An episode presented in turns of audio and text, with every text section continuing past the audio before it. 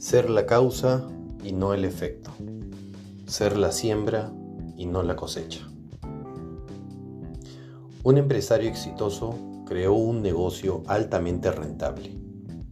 Su hijo, al concluir la universidad, decide entrar en el negocio familiar. Trabaja muy duro para empezar a ascender, empezando como portero, luego asistente, coordinador, secretario, supervisor, jefe, hasta llegar después de muchos esfuerzos a ser el segundo al mando de la empresa debajo de su padre. Sin embargo, en su fiesta de celebración y reconocimiento, este joven se entera de una verdad que no logra aceptar.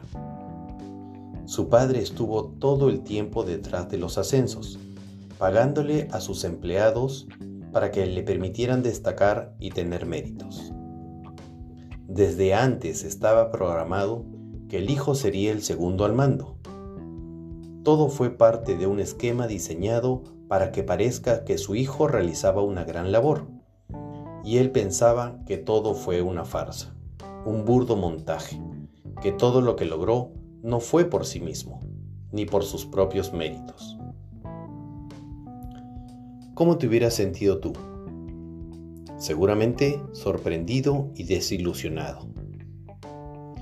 Entonces, aquí reconocemos que no es el éxito, el puesto, el poder y el logro lo que causan plenitud, ¿verdad? Algo en nuestro interior está codificado para ganarnos el derecho antes de poder disfrutarlo plenamente. Ser los causantes, la causa, y no el efecto de nuestras vidas. El Padre nos dio esta facultad creadora para ser los causantes de nuestra propia realidad. Y la verdadera prosperidad en ese sentido se encuentra exactamente en la maestría que obtienes al enfrentar y superar los desafíos cara a cara y salir victorioso, de encontrar el orden en nuestros rompecabezas y no de recibirlo ya armado. Hemos venido al planeta a experimentar lo que significa ser creadores de nuestra realidad.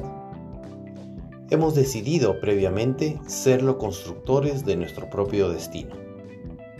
Así como el joven no quería llegar a ser el jefe, la empresa familiar de la empresa familiar gracias a su papá, tú quieres ganarte ese lugar por ti mismo y por tus propios méritos porque sabes con certeza que allí radica la verdadera satisfacción.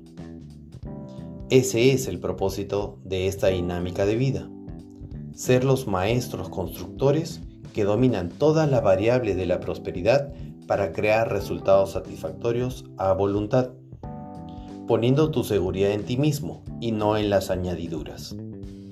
Ese es el propósito de Prósperamente, ser la siembra, no la cosecha que llega finalmente por añadidura. Vamos pues por esa maestría.